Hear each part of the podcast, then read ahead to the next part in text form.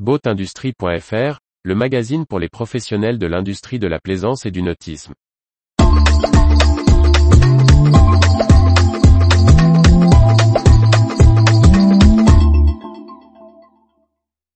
Industrie nautique, les États-Unis, premier pays à sortir de l'euphorie post-Covid Les statistiques de vente de bateaux à moteur aux États-Unis au premier trimestre 2022 montrent un vrai changement, après presque deux ans d'euphorie du marché du nautisme.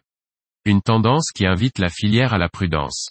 On s'était habitué depuis le milieu de l'année 2020 à des statistiques de vente en croissance à deux chiffres chaque trimestre. Après presque un an et demi d'euphorie, l'industrie nautique américaine présente pour le premier trimestre 2022 des chiffres à la baisse par rapport à la même période en 2021. Pour autant, le niveau de vente de bateaux et autres véhicules nautiques à moteur, VNM, qui atteint 54 000 unités, en baisse de 20%, reste supérieur à la période pré-Covid de 2019, de plus 20%.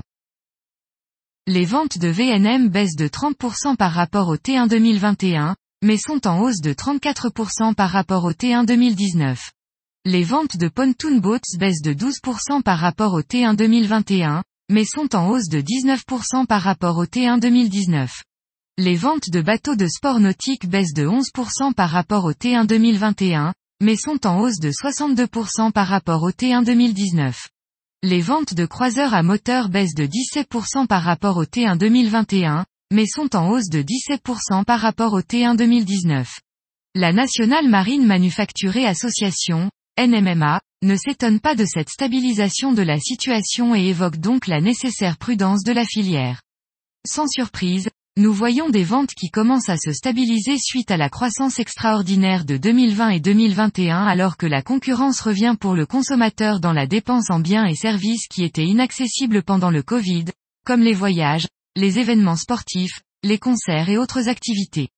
Nous nous attendons à des ventes de bateaux saines cette année, au niveau ou au-dessus des niveaux pré-pandémiques. Avec des carnets de commandes forts et un stock des concessionnaires qui continuent de rattraper une demande record. Cet optimisme attentif et mesuré, explique Hélène Bradley, vice-présidente de la NMMA. L'information vous a plu? N'oubliez pas de laisser 5 étoiles sur votre logiciel de podcast.